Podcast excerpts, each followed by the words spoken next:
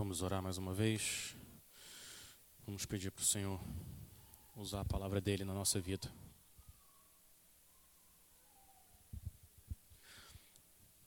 Pai, o Senhor é nossa esperança, nosso refúgio, nossa fortaleza. A gente acabou de cantar pedindo para o Senhor revelar o teu perdão e o teu poder. A gente olha para a tua palavra e o Senhor nos diz que o Senhor ama responder às orações do teu povo. O Senhor manifesta o teu perdão e o teu poder. Espírito Santo, bendito, coloque em nós uma humildade verdadeira, que o nosso coração ande quebrantado diante de tanto pecado que ainda habita em nós e de tanto amor que o Senhor manifestou naquela cruz, quando o nosso rei foi pregado no nosso lugar. Aumenta o nosso amor pelo Senhor, uns pelos outros e por aqueles que ainda não conhecem o Senhor, Pai. Faz isso agora, a gente pede, por causa da tua graça, para a glória do teu nome. A gente pede isso. Em nome do nosso Senhor Jesus. Amém. Amém. A gente está chegando quase no fim do sermão do monte, uma das passagens mais conhecidas e importantes da Bíblia. O Senhor Jesus continua pintando com palavras um quadro do que é ser um crente fiel. Ele continua desenhando na nossa mente como que é a vida de um discípulo verdadeiro dele. Ele faz isso usando letras e vírgulas e pontos. Um versículo central nessa passagem está no capítulo 5, versículo 20. É um dos versículos centrais em todo o sermão. Lá em Mateus 5, 20, o Senhor diz que ele diz que ele, é, que ele afirma que, que se a justiça de vocês não exceder em muito a dos escribas e fariseus, jamais entrarão no reino dos céus. Então, para alguém entrar no reino dos céus, a graça de Deus tem que agir com um poder tal no coração dessa pessoa que a justiça que ela manifesta, o espírito nela, excede a dos religiosos da época, que eram muito disciplinados. E o que Jesus está fazendo agora nessa passagem é mostrando como a nossa justiça deve exceder na maneira como a gente julga outras pessoas, como a gente olha para as outras pessoas e julga elas, e na maneira como a gente ora, como a gente enxerga a oração na nossa vida. Ele termina com a regra de ouro, uma passagem que é conhecida como a regra de ouro.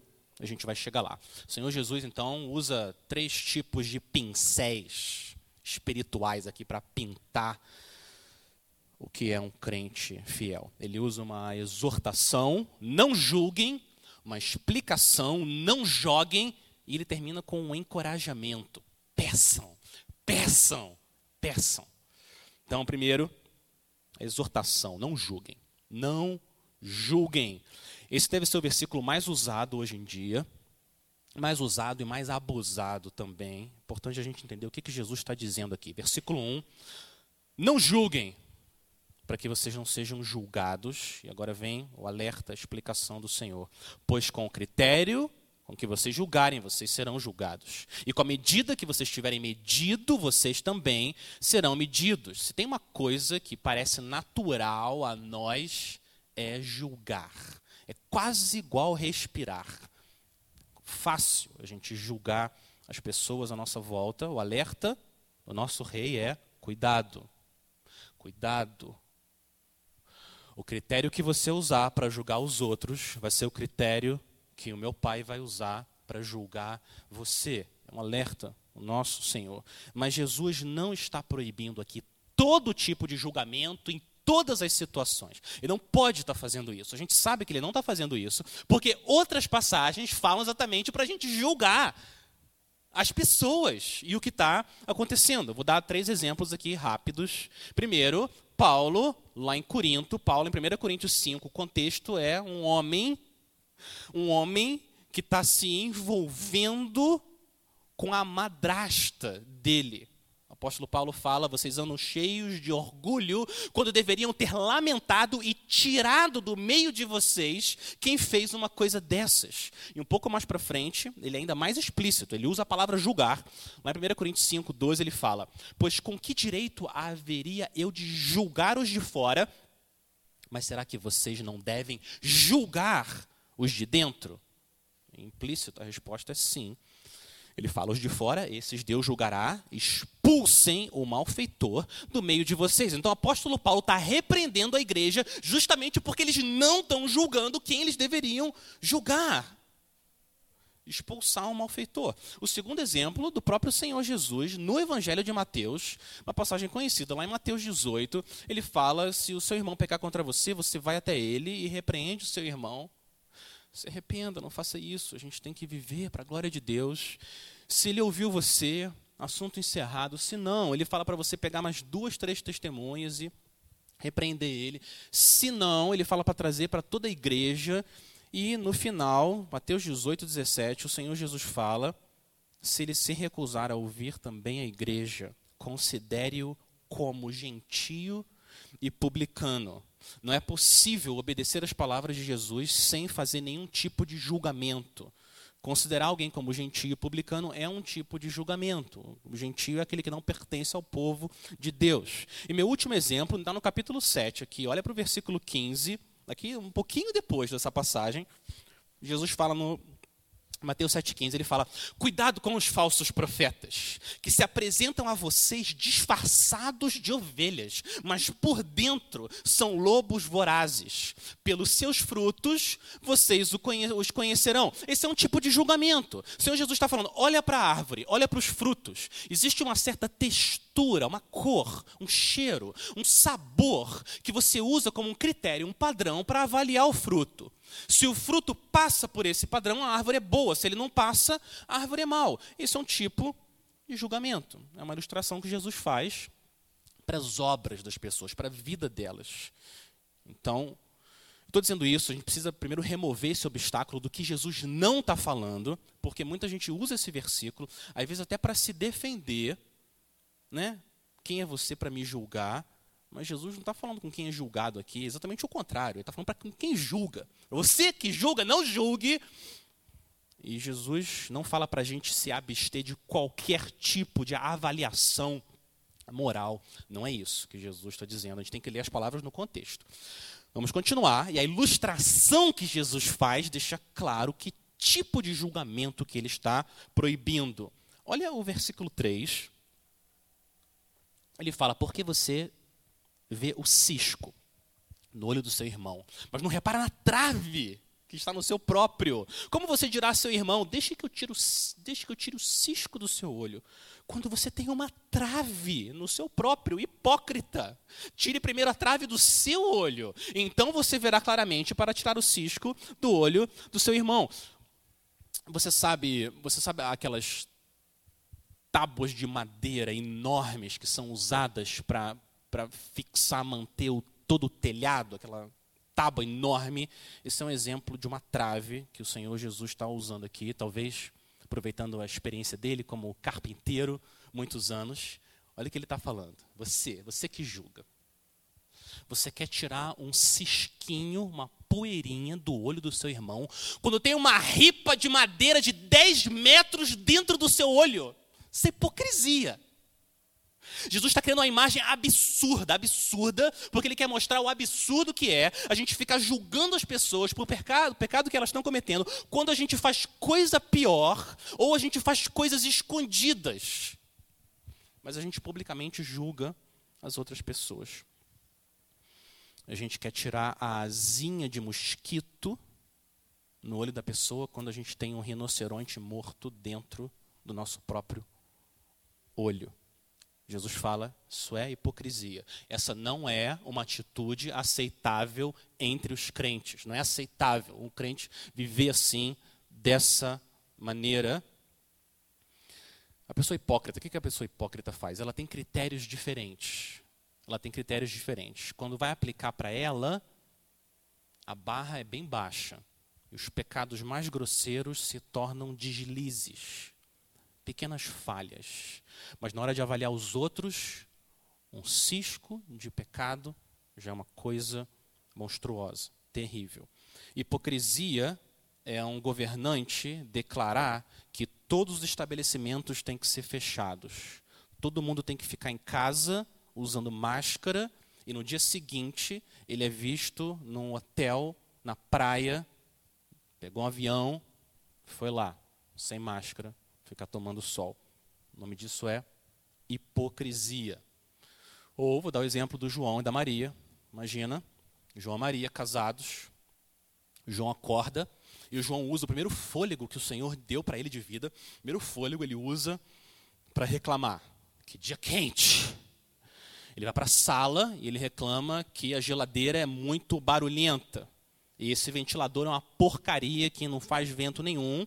Ele chega lá, no café da manhã, ele reclama que o leite está caro, tá caro, e o pão está caro, tudo está caro. Ele começa a ler as notícias e é só reclamação, reclamação e reclamação. Ele reclama do pai, da mãe, do filho, da tia, do sobrinho, reclama da professora, reclama do chefe, dos funcionários, do cachorro, ele reclama de todo mundo. Não escapa ninguém, só reclamação. E a Maria está lá do lado dele, ouvindo aquilo que todo dia ela ouve, reclamação diante de reclamação. E a Maria abre a boca e fala: João, meu amor, será que a gente não devia pensar em consertar aquela goteira ali na sala? Pode ser que estrague o armário. E o João olha para Maria: Ingrata! Você só reclama, mulher! Para de reclamar! Que isso? O armário é bom! Hipócrita! Você é hipócrita, João. Você só reclama o tempo todo. Essa mulher faz um cisco de um comentário. Você não enxerga trave enorme, 10 metros, no seu olho. Esse é o julgamento que o Senhor Jesus está proibindo, o julgamento hipócrita. Agora, por que Jesus trata desse assunto? Por que, que Jesus para aqui no sermão e trata desse assunto? Por quê?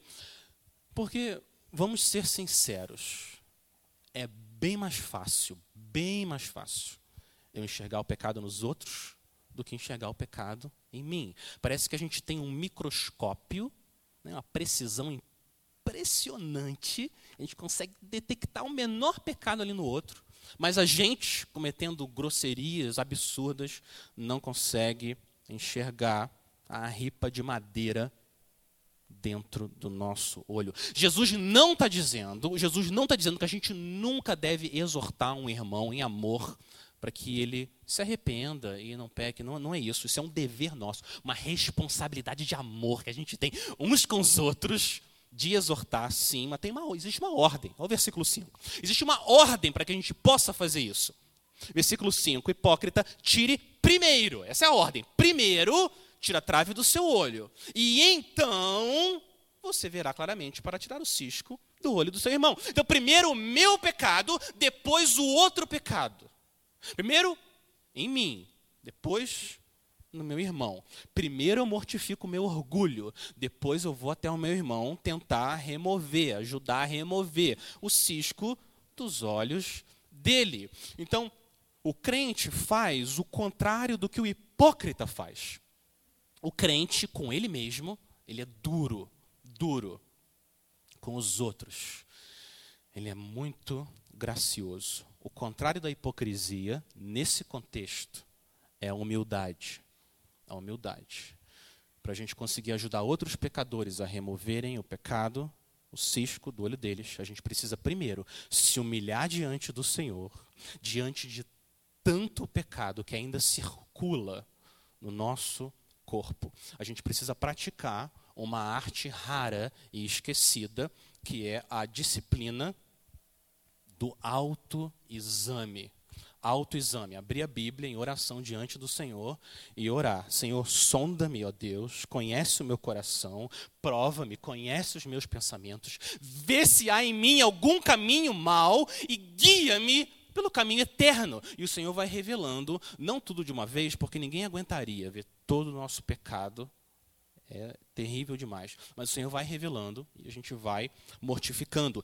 Depois depois dessa etapa de autoexame, auto-humilhação, automortificação, depois dessa etapa, feita pelo Espírito Santo no nosso espírito, aí a gente está pronto. Esse é o requisito que o Senhor dá. A gente está pronto para ir até o nosso irmão e ajudar ele na luta dele pela santificação. Existe uma maneira de julgar, uma maneira de confrontar. Primeiro, o nosso coração tem que estar quebrantado pelo nosso próprio pecado, para aí sim nós sermos instrumentos de quebrantamento no coração dos nossos irmãos.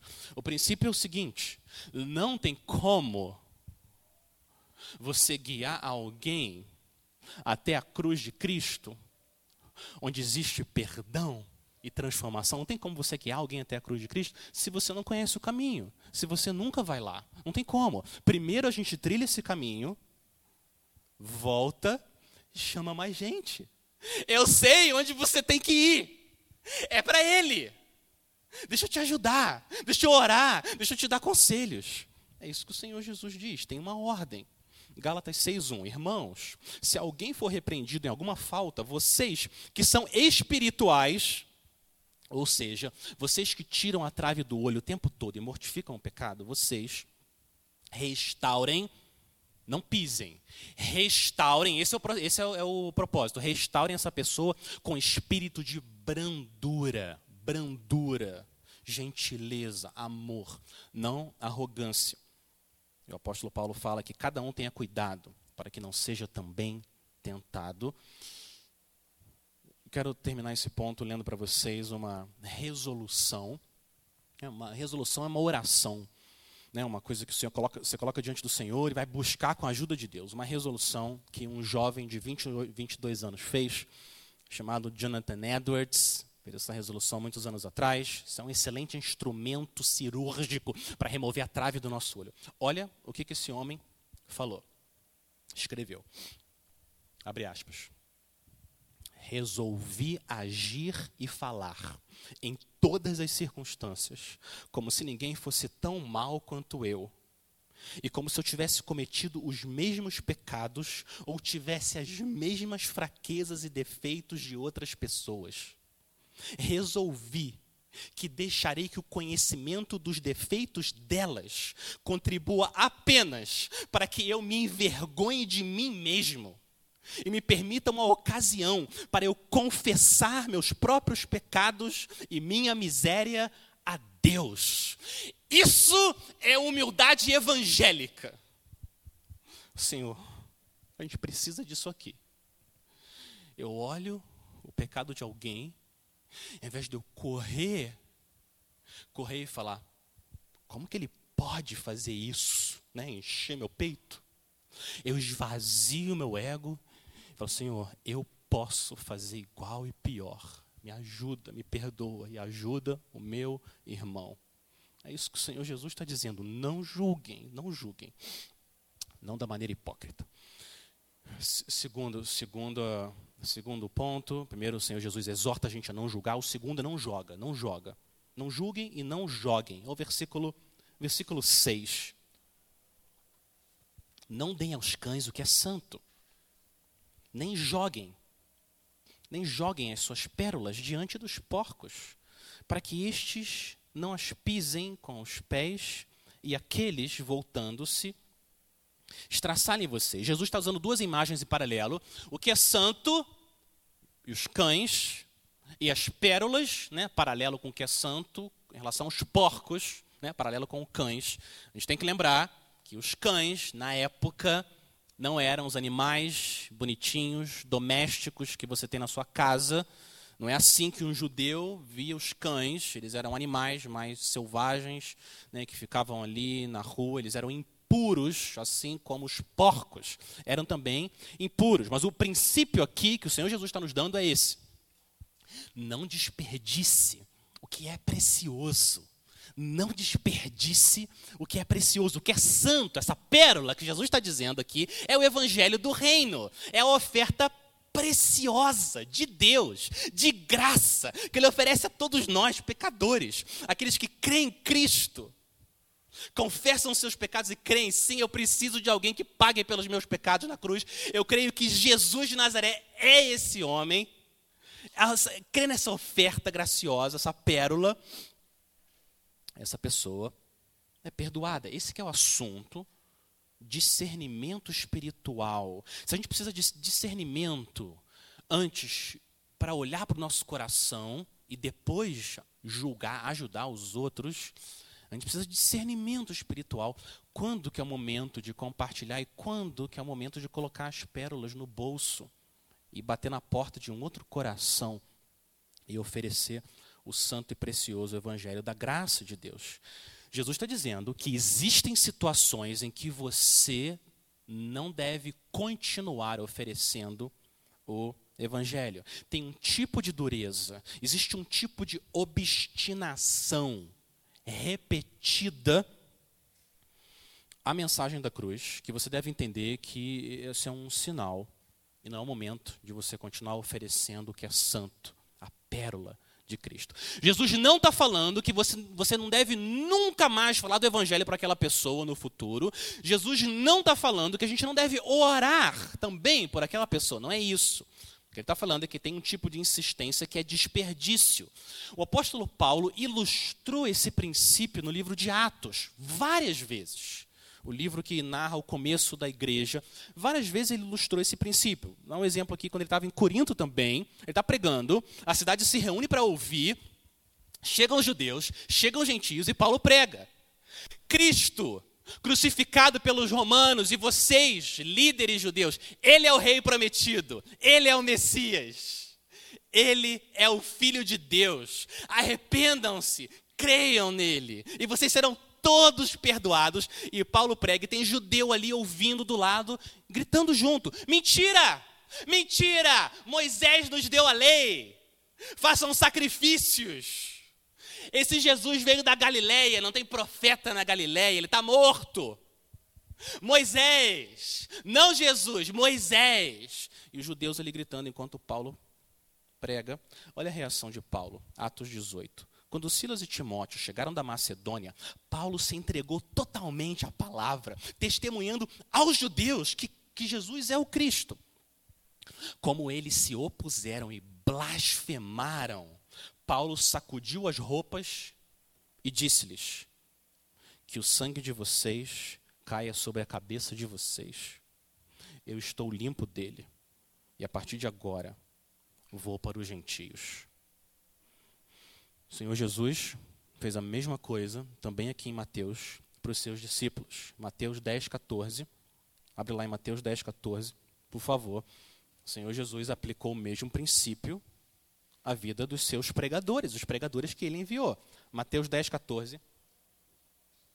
Se alguém não quiser recebê-los, nem ouvir as palavras de vocês, ao saírem daquela casa ou daquela cidade, sacudam o pó dos pés, um sinal de julgamento e você vai embora. Não desista diante da primeira oposição, não faça isso. Insista, não desista. Isso não existe essa obstinação dura, intransigente. Você deve sim continuar pregando o evangelho, mas Jesus está dizendo que existem situações em que essa oposição, existe um deboche tamanho a mensagem da cruz, que nesse momento o que você deve fazer é pegar o que é santo e pregar. Está livre, pregar a outros. Tem um provérbio que resume esse ensino de Jesus. Provérbio, provérbios 9 e 8. Não repreenda o zombador, para que ele não odeie você. Repreenda o sábio, e ele o amará. Você fala de Cristo. Você ora implora, chora. Mas se a pessoa chega a um ponto que ela fala: Chega, eu não quero mais ouvir esse Jesus. Não quero. Já aconteceu com você? Já aconteceu comigo. Chega, eu já entendi. Eu já tomei uma decisão. Para de falar isso. Terrível. Acontece. O que, que você faz? Você lamenta lamenta, é triste. Como eu falei, você põe as pérolas no bolso e vai procurar algum outro mendigo que também esteja com fome. Você sabe como se matou sua fome. Você fala para ele, eu sei onde tem pão. Você oferece Cristo. Ora, continua orando pela pessoa, mas você está livre. para continuar, a gente precisa entender o que, que o Espírito Santo está fazendo. E isso exige discernimento. Tudo bem. Não julguem, não joguem. E agora, depois da exortação para não julgar e da explicação, não julguem, mas também não joguem pérolas aos porcos, aos endurecidos, debochados. O Senhor termina com encorajamento. Peçam, peçam. Como que a gente vai conseguir matar o nosso orgulho desse jeito? Como? Parece impossível. Como? Como que eu vou ter esse discernimento espiritual para saber quando que é o momento de eu parar de bater naquela porta e ir para a porta do lado? Como? Quem que consegue ter esse discernimento espiritual? Quem? Quem é capaz de fazer essas coisas? A resposta do Senhor Jesus é: aquele que pede, aquele que busca e aquele que bate. Só esses. Esses são os únicos que podem conseguir. Não julguem, não joguem, peçam. Versículo 7. Versículo 7. Peçam. O que vai acontecer? Lhe será dado. Busquem. E o que, que vai acontecer? Vocês acharão. Batam. O que, que acontece quando você bate? A porta será aberta para vocês. Então, com aqueles que rejeitam a pérola do Evangelho, existe o momento de parar de insistir. Mas com o seu pai, não, não existe esse momento de você parar de insistir. Nunca chega esse ponto. Você continua perseverando em oração, pedindo, buscando, batendo. E olha a motivação que Jesus dá. Está escrito. Eu vou ler o texto que está escrito. Olha o que, que diz o versículo 8. Pois todo, todo o que pede, recebe. O que busca, encontra. E a quem bate, a porta será aberta. Todo. Se Jesus tivesse falado alguns, isso já era uma motivação. Né? Alguns. Quem sabe eu faço parte desse alguns. Eu vou pedir, eu vou bater, eu vou buscar. Pode ser que eu seja algum dos alguns. Seria uma motivação excelente, mas não foi o que ele falou. Ele poderia ter falado muitos. Pois muitos, muitos que pedem, muitos recebem. Seria excelente motivação. Mas não foi o que ele disse. Ele falou todo. Todo. A questão é se a gente acredita nas palavras do Senhor. Todo. Todo. Eu entendo, meditando aqui nessa passagem, eu entendo que duas realidades espirituais precisam acontecer para que nós sejamos homens e mulheres de oração. Pessoas que perseveram na oração duas realidades espirituais. A primeira é a necessidade. A necessidade. A gente precisa não só saber que precisamos de ajuda, precisa existir um convencimento profundo, espiritual, que sem Jesus eu não posso fazer nada. Na verdade, tudo que eu fizer sem Ele, eu vou destruir, eu vou acabar com a vida das pessoas à minha volta, no trabalho, na igreja. Tem que ter esse autodesespero santo para que eu seja uma pessoa que persevera em oração. Eu tenho que estar convencido, não só saber, crer. Essa é uma primeira realidade espiritual. Mas a segunda, só essa não é suficiente. A segunda realidade espiritual é a generosidade. Quando eu olho para mim, necessidade. Mas quando eu olho para o meu pai, que eu vejo generosidade. Eu preciso enxergar Deus como um Deus generoso. Quando você combina necessidade com generosidade, você casa essas duas coisas, você tem alguém de joelhos orando sem parar para o seu Pai que está nos céus, pois todo, todo que pede. Jesus não está dizendo que você vai ouvir sim, né, que a gente vai ouvir sim para todas as nossas orações, em todas as situações. Não é isso que Jesus está dizendo. Ele está falando que Deus tem prazer. Existe uma alegria divina no Criador, nosso Salvador, em responder de acordo com a vontade santa dele. Ele ama ouvir as orações e responder. Ele escolheu mistério da providência do Senhor. Ele escolheu, ao invés, ao invés de ficar usando anjos o tempo todo nesse mundo que são santos, ele escolheu usar pecadores que oram para fazer a vontade santa dele. Esse é o nosso Deus. Todo aquele que bate, busca, pede, recebe. Um missionário chamado Hudson Taylor trabalhou 50 anos na China. Isso por si só já é perseverança. saiu do seu país, 50 anos na China pregando o evangelho, um exemplo vivo de perseverança. Ele morreu em 1905, mas o exemplo dele ainda vive. Eu quero contar uma coisa que o filho dele falou sobre o pai. Olha o que, que o filho dele disse. Várias vezes o filho ia junto, viajando, carroça. O pai parava em lugares pequenos, pobres, um monte de homem ali. Eles alugavam um quartinho pequenininho. Ele dizia que o pai colocava uma espécie de cortina ali no quarto e depois que estava todo mundo morto de cansado, capotava e dormia, todo mundo meio né, dormindo, meio sonolento, ele escutava um barulho, tsh, fósforo acendendo, vela acesa.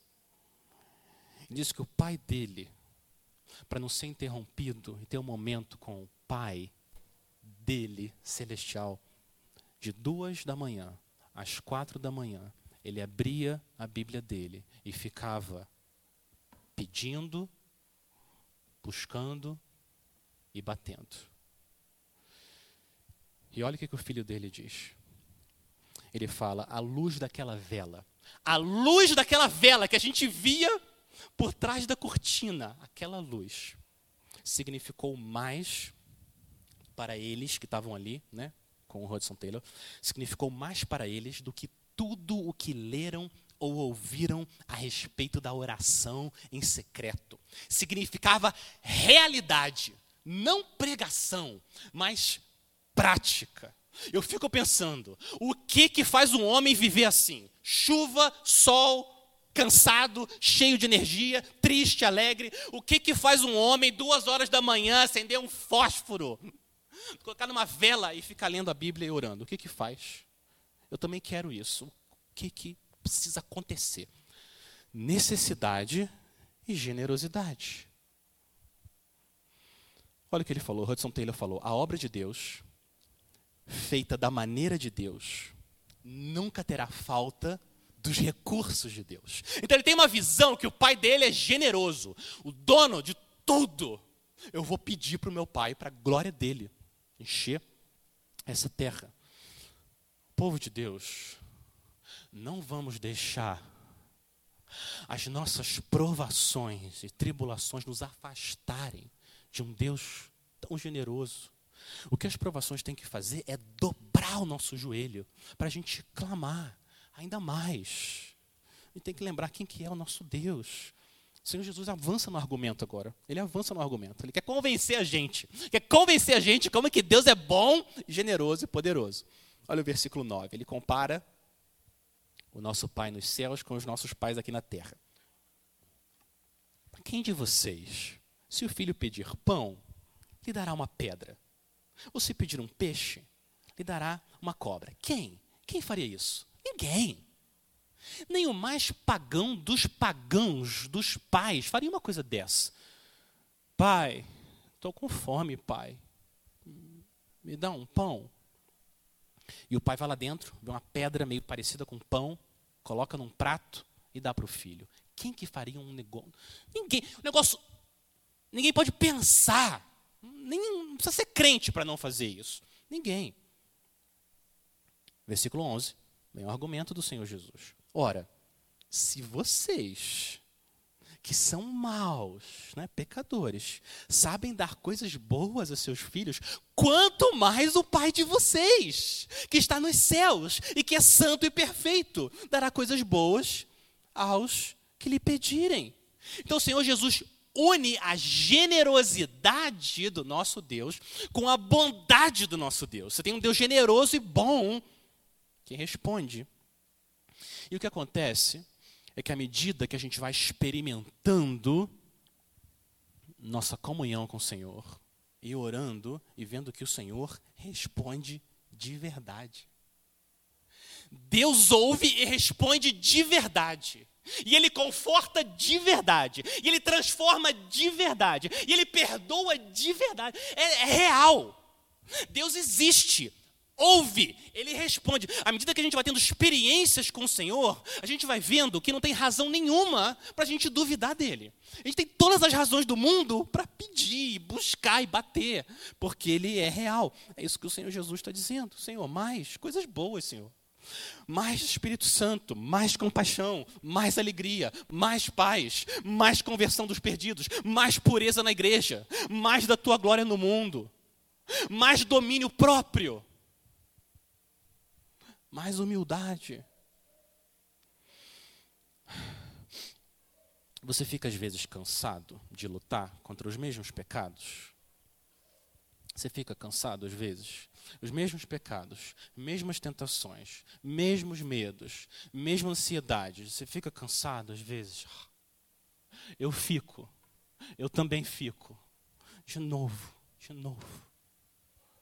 Como que a gente pega fôlego para continuar correndo a corrida da fé? Como? Tem uma maneira tem que olhar para o nosso Pai, tem que olhar para quem Ele é. O fator determinante na nossa vida de oração, quem Deus é para você em Cristo. É isso que vai definir o quanto que a gente pede, busca e bate. Essa imagem que a gente tem de Deus é um pai indiferente, frio.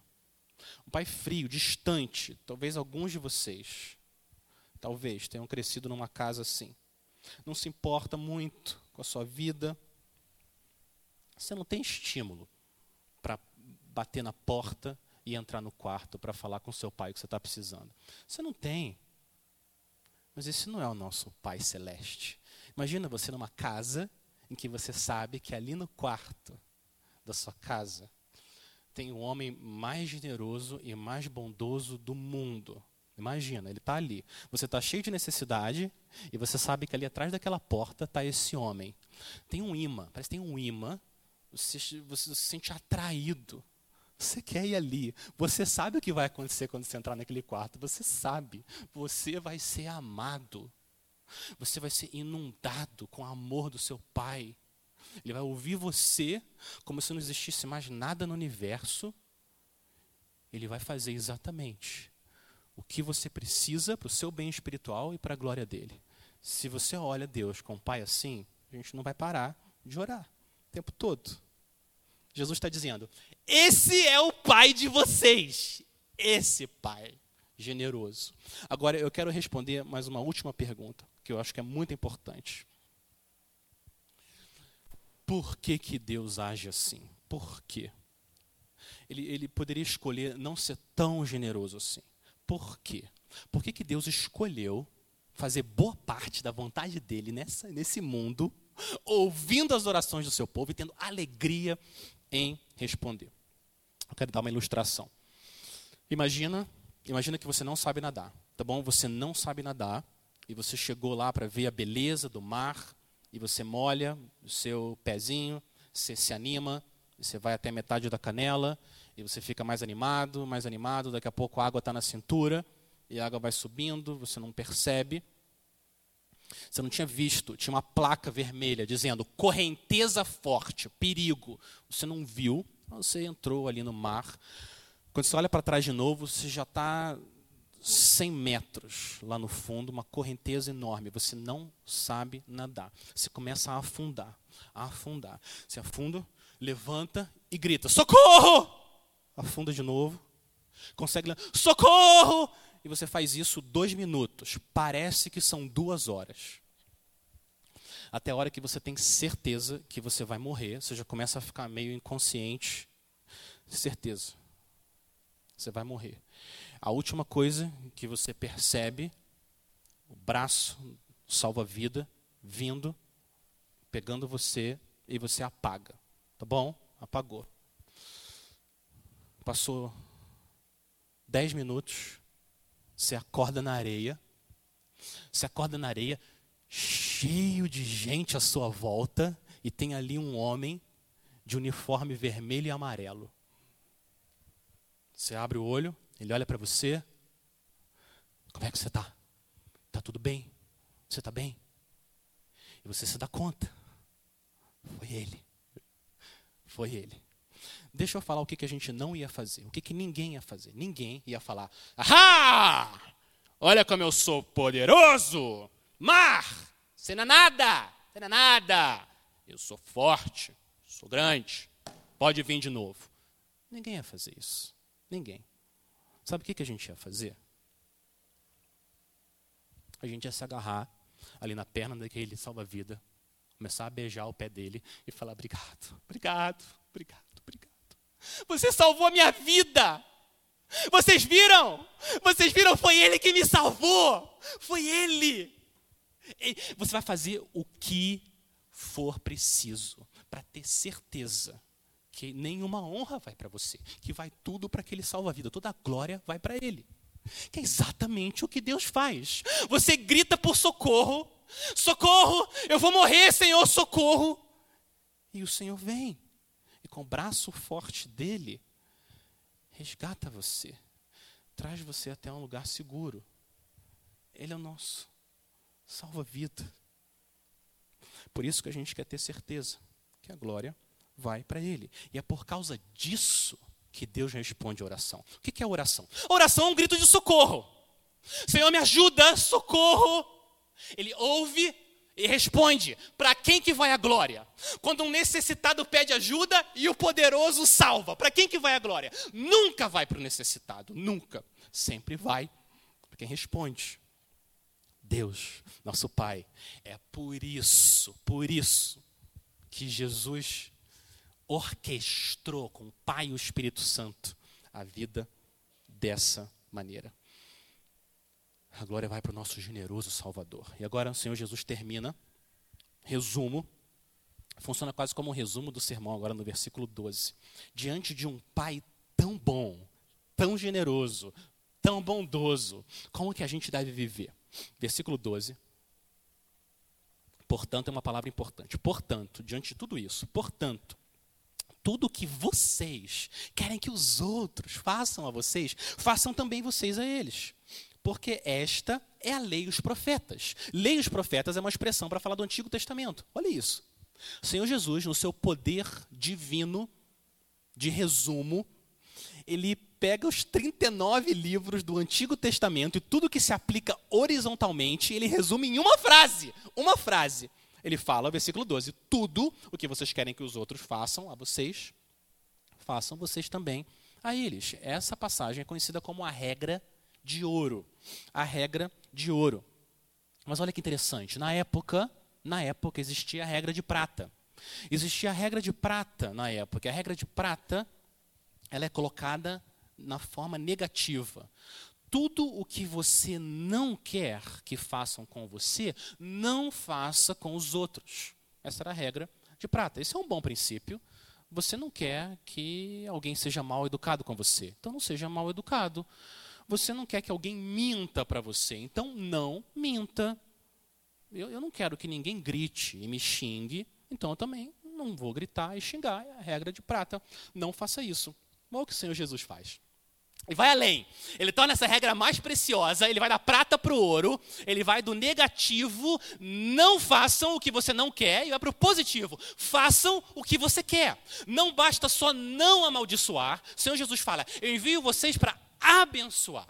Façam o bem. Não só não façam o mal, mas façam o bem. Esse princípio é tão simples, tão simples, mas tão abrangente que se a gente carregar esse princípio no bolso do nosso coração, a gente vai saber como que o amor se manifesta de forma concreta em um milhão de situações, um milhão de situações. Tudo o que eu quero que os outros façam a mim, eu faço também aos outros. Comece a aplicar isso na sua vida. Imagina, uma mãe solteira, filhos, abandonada pelo marido. O que, que eu devo fazer? Existe a tentação de ignorar. Mas você pensa, se fosse eu, o que, que eu queria que fizessem comigo?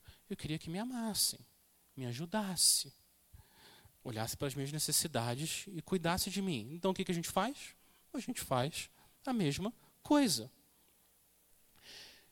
Imagina um amigo seu, triste, deprimido, já tem tempo. Se fosse você, o que, que você gostaria que fizessem com você? Bom, se eu tivesse assim, triste, sem esperança, deprimido, o que, que eu queria? Eu queria que alguém fosse até a mim, eu orasse por mim e me desse bons conselhos e me mostrasse de novo como que Jesus é maravilhoso. Então, a gente vai e faz o mesmo. Aplica agora alguém que está andando em pecado. Alguém está andando em pecado. A pessoa não, não se arrepende. O que, que a gente deve fazer? Bom, deixa eu pensar. Se fosse eu, o que, eu gostaria que fizessem comigo se eu tivesse andando em pecado sem me arrepender? Eu queria que alguém me amasse o suficiente me chamasse para conversar e, cheio de amor e compaixão, graça e verdade, chegasse para mim e dissesse: Alex, para, que isso? O que, você está fazendo? Olha para a palavra de Deus. Não era isso? Então o que a gente faz? A mesma coisa. Você vai e faz com o outro o que você gostaria que fizesse com você. Esse versículo resume o que é o amor de forma tão simples e abrangente. Agora, a gente tem que lembrar de uma coisa a regra de ouro flui da regra de diamante. Tem uma regra ainda mais valiosa. Primeiro você ama a Deus de todo o seu coração, alma e entendimento. Você sabe que Deus ama você em Cristo, seguro nesse amor, agora você está livre para amar. Não tem como a gente amar outra pessoa de verdade sem a gente estar tá seguro que o Senhor me ama. A gente vai ficar com medo de se arriscar e o que vai acontecer, e se a pessoa não responder como deveria. E uma maneira quase natural nossa, na hora de olhar para as outras pessoas, a gente coloca a condição do que eu vou receber. Mas o que, que eu vou receber em troca? E se a pessoa não me amar? Mas quando você está seguro, seguro, o Senhor Jesus morreu no meu lugar, eu vou para a glória daqui a alguns minutos, você está livre, livre, independente de como a pessoa responder, você ama. Você ama, porque você não condiciona mais a resposta e o amor do outro ao seu amor. E é isso que Jesus está dizendo. Para de definir o seu amor de acordo com o outro. Define o seu amor de acordo com o que eu fiz na cruz, o que você gostaria que fizesse com você. Povo de Deus, não julguem os outros. Não joguem pérolas aos porcos peçam ao Pai de vocês, peçam, peçam e perseverem, perseverem. Perseverança é a fé de cabelo branco e ruga. É isso que é perseverança. É a fé de cabelo branco e ruga. É a fé que passa pelo tempo e chega do outro lado aprovada. Não mais cansada, mas mais viva do que ela já era. Isso que é perseverança. A fé testada e aprovada. E Deus é glorificado quando você persevera. Deus é glorificado quando você persevera, porque você demonstra quando você continua confiando no seu Pai, principalmente em meio às provações. Deus é glorificado porque fica claro que Ele é digno da sua confiança. E é isso que Deus quer. Ele quer receber a glória e abençoar a sua vida. Então, IBJM, corra com perseverança a carreira que está proposta para você, olhando firmemente para o Autor e Consumador da sua fé, Jesus, o qual, em troca da alegria que estava proposta a ele, suportou a cruz, sem se importar com a vergonha, e agora está sentado à direita do trono de Deus. Pensem bem, pensem bem Igreja, pensem bem naquele que suportou tamanha oposição dos pecadores, para que vocês não se cansem nem desanimem. Vamos orar? Espírito Santo, bendito, poderoso, usa tua palavra, tuas promessas, as exortações e os encorajamentos do nosso Senhor Jesus, para que a gente sim persevere. Nos dê um espírito de amor, humilde, em que a gente possa sempre ajudar outros a serem santificados pelo Senhor, olhando também para o nosso próprio pecado, a multidão de pecados que ainda existe em nós, Senhor, nos dê também discernimento espiritual, que a gente pregue em tempo, fora de tempo, mas que a gente também possa discernir, entender quando é hora de recuar o exército e clamar e orar ao Senhor, para o Senhor transformar aquele coração impenitente. Nos ajuda, Senhor, a amar as pessoas, amar os outros, amar o nosso próximo, da maneira como nós gostaríamos também de ser amados, e a gente pede isso, porque a gente sabe que assim o teu nome vai ser glorificado. E o Senhor é um Deus generoso, que ama responder às orações do teu povo. Louvado seja o Senhor, nós oramos, pedimos, buscamos e batemos na porta do Senhor, em nome de Jesus. Amém. Amém.